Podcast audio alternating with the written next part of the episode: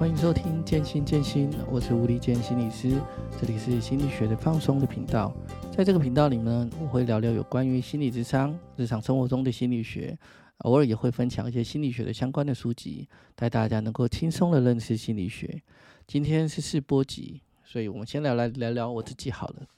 刚刚有说到我是吴立健心理师，那其实台湾的心理师分为智商心理师跟临床心理师两种。不过这其中的差别啊，我想之后有机会我再跟各位介绍一下。那我这几年的时间大致上都在身心科的诊所、社区的身心科诊所跟社区的心理智商所、心理治疗所工作。那工作的内容其实有一点像是大家在看那个节目里面心理师的工作那样，就是有一个人，那可能有一些困扰，家庭生活啊，或者是感情生活啊，或其他相关的一些困扰，他就走进去一个小房间里面，然后跟一个心理师去聊聊。我们工作内容其实大概就长成这个样子，在这个跟民众聊聊的过程当中啊，我们会倾听民众的困扰，适时的陪伴他们去找到一些困扰，帮他梳理一些困扰的一些源头啦，进而去舒缓或者是解决这样子的一些呃心理上面的困扰。那台湾呢，大部分啊心理师分布于三个地方，一个地方第一个地方是所谓的学校，不管是国中、国小、高中或大学、大专院校等等。大部分的地方都有心理师的存在啊。第二个地方呢，就分布在于各个社区的治疗所或呃身心科诊所或咨商所。所谓的社区，指的就是你日常生活中会遇到的一些地方啦。比如说你呃可能市区里面啊，或者是一些地方会有一些呃，你偶尔会看到一些招牌写的心理咨商所或心理治疗所或身心科诊所。那这些地方就是第二个心理师可能会在的地方，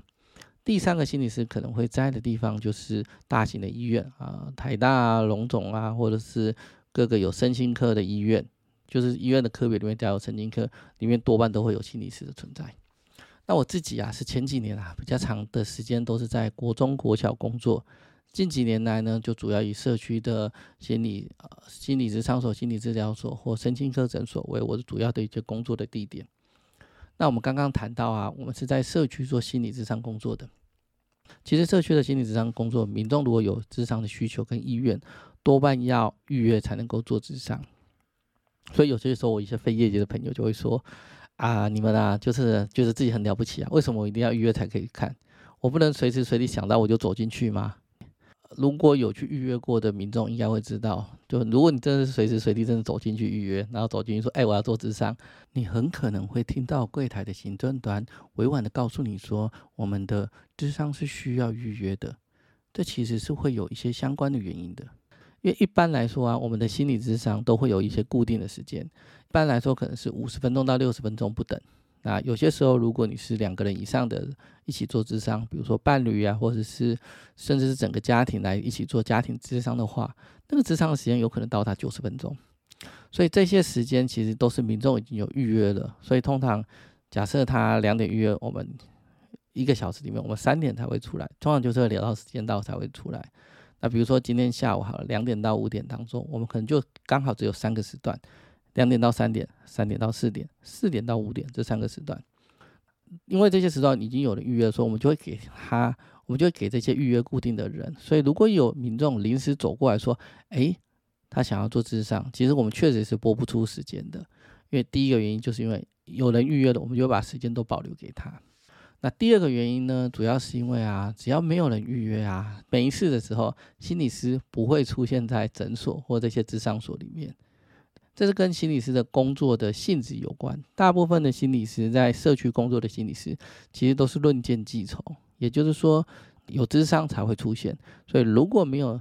呃民众的预约的话，这些心理师其实不会出现。这就是为什么有些时候民众临时过去说我现在要智商，几乎都会请你先预约的原因，不是因为心理师智商到底有多了不起，其实我真的觉得那还好，这只是一个民众需要的心理服务而已，而是因为啊。我们心理师的工作其实是一种特殊的模式所致，所以扣除掉这两个原因，其实有些时候也有民众会觉得说，那为什么我在学校啊或者在医院啊要去看心理师，我也要预约，而且要排队排很久啊？其实啊，学校跟大型的医院无时无刻都会有心理师，这是真的。他们心理师永远固定的时间去上班，这是真的。可是跟第一点一样，智商有固定的时间架构。学校或者是大型医院的心理师啊，他们也有固定的时间分配给做智商，对，他们也有固定的做智商的时间呐、啊。而这些时间多半已经排满了自己的案子，所以自然而然也就无法你想要做智商就走进去就可以做到智商。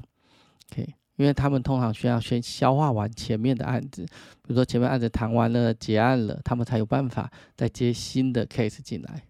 有些时候。民众才会觉得说：“诶，为什么我在学校或医院都要排队排很久？自然也是因为这个因素。那你有先预约了，那他们就会知道哦。如果比如说我可能学校心理师可能呃后面还有三个案子在等，那你已经预约，你排第一个，那他如果先结掉自己现在手头上的案子的时候，就可以让第一顺位的你再递补进来。这就是我们刚刚谈的。诶，为什么心理师的智商都要预约？OK。那第二个还有一个原因是因为啊。”哦，心理师多半都要预约才可以进行。可是有些时候啊，我们比如说一般上班族好了，可能会有一些很大的一些心理的困扰。那这个时候呢，就会遇到一个问题是，比如说一一般的上班族，他平常只有晚上、平日晚上才有时间好了。可是因为我有困扰，可是我平日晚上有时间，可是大部分的咨商所，呃，我都要排很久。诶，那我可不可以假设说我有补休好了？那我可不可以请一天的补休，在平日的中午啊、下午来做咨商呢？在平日的上班日来做咨商啊，基本上我不太会建议这么做。那其实这跟咨商的一个流程、预约的流程有很大的一个关系。一般来讲啊，我们民众啊，比如说民众有需求去跟诊所也好，或跟心理咨商所去预约好了，那对方的行政柜台端通常就会先询问我们可以的时间。以及有没有倾向的心理师，好，心理智商就跟去减法一样，他会先问你有没有有没有指定的设计师，对，有些时候会问你有没有倾向，有没有指定的心理师，这样，他会先问你可以的时间啊，有没有倾向的心理师，以及你个你想要的主题，想要智商的主题是什么？可能是家庭关系，可能是伴侣议题，那可能是亲人过世这种相关的一些议题。那每个心理师啊、擅长的主题有一点点不一样，所以。如果你一开始在预约的时候，行政端的柜台其实会问你这些问题，最后再依照你可以的时间，然后相关的主题帮你做适配，就帮你做媒合心理师。那如果你是请假平日来做智商，举例来讲的话，假设你第一次智商是你请假来的，你约了礼拜四下午四点好了，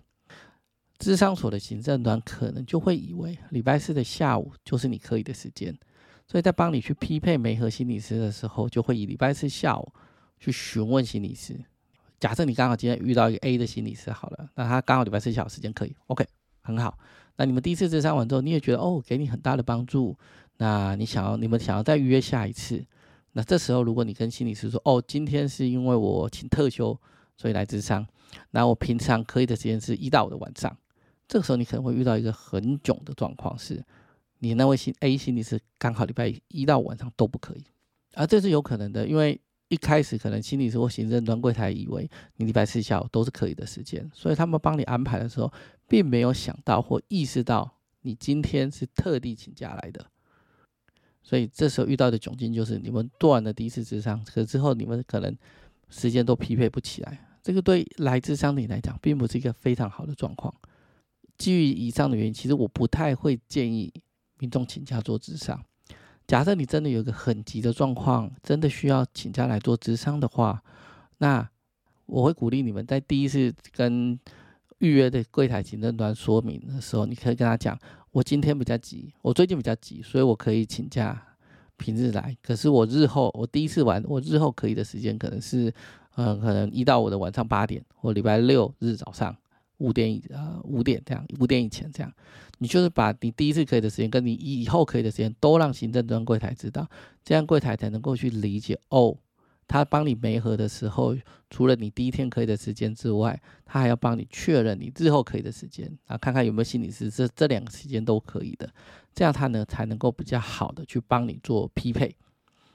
所以一般情况之下，我不太建议请假做智商。可你真的如果想要请假做智商的话，我们就会倾向于好好的让柜台的行政端知道你的时间限制是什么，这样子你们才可以在比如说你第一次咨商完觉得很很满意，那给你很多的帮助，那你日后有办法在预约的时候，日后的预约的时候可以再跟心理师的时间上是是合适的。OK，